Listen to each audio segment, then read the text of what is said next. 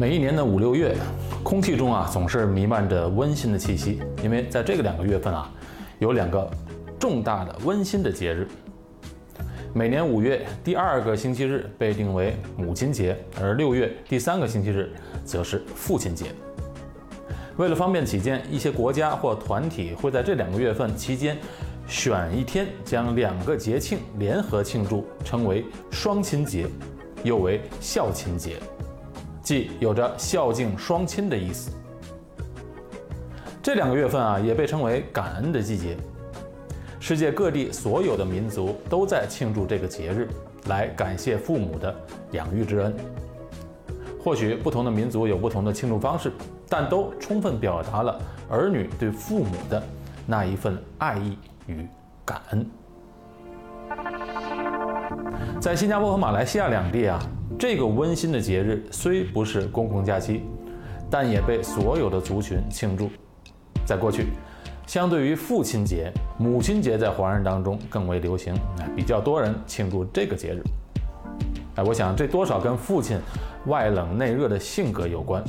过去的父亲们多数不苟言笑，冷酷严肃，哎，因此儿女们也都比较拘谨，去表达对父亲的爱。但是。随着时代的变迁，情况也有许多变化。如今呢，父亲节的庆祝也同样跟母亲节不相上下了。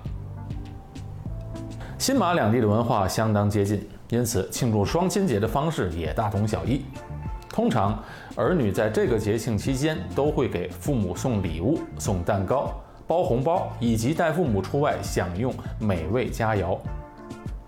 与其他国家一样，儿女们也会在这时候送上花束，特别是康乃馨。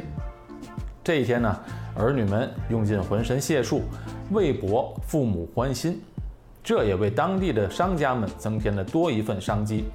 因此，在这期间，餐厅与花店的生意也相对来得比平日更好。若是没有提早预约的话，很难在餐厅订上一个位置。对于节日的历史背景，母亲节的故事比父亲节来得更有色彩和感人。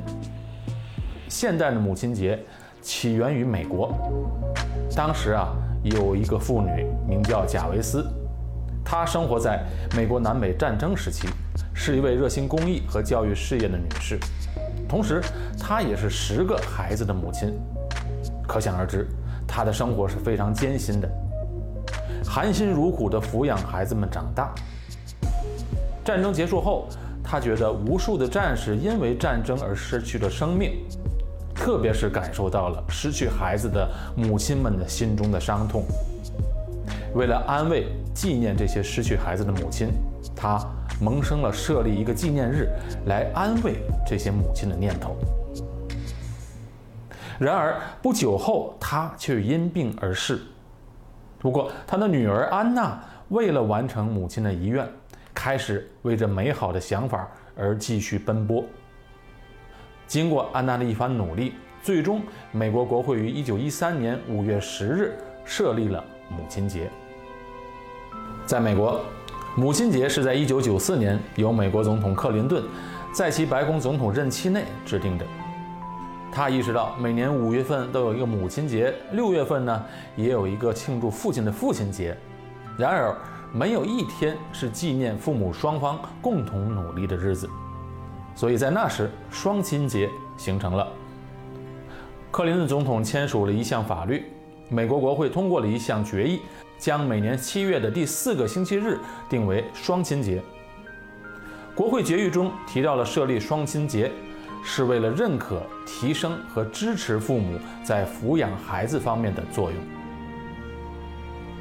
在美国大洋彼岸的韩国，自1973年5月8日起，以双亲节取代母亲节。这一天的活动都围绕着父母，包括向父母赠送康乃馨，以及参加由卫生和福利部组织的公共活动，其中包括了庆祝活动和颁奖典礼。在韩国，双亲节的起源可追溯到一九三零年代。当时啊，基督教社区开始庆祝母亲节或双亲节。一九五六年，韩国国务院正式宣布母亲节为一年一度的公共假期。然而，父亲节啊却没有被提及。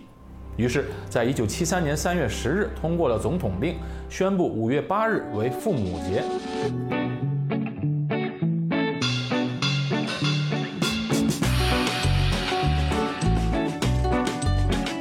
在新加坡和马来西亚两地啊，许多当地的教会也同样会在五月或六月庆祝孝亲节，以提醒信徒十诫中的第五诫，当孝敬父母。虽然双亲节看似源自于西方国家，但孝可说是中华文化的特色。所谓“百善孝为先”，我想这也是新马两地华人一直秉承的传统文化。即使他们已经是第四或第五代的移民，对他们来说，孝顺的举动也不单只是在父亲节和母亲节或是孝亲节时被表达，而是每一天都彰显在他们的生活里面。我想，每一天都应该是孝亲节，因为孝顺应该是每一天的。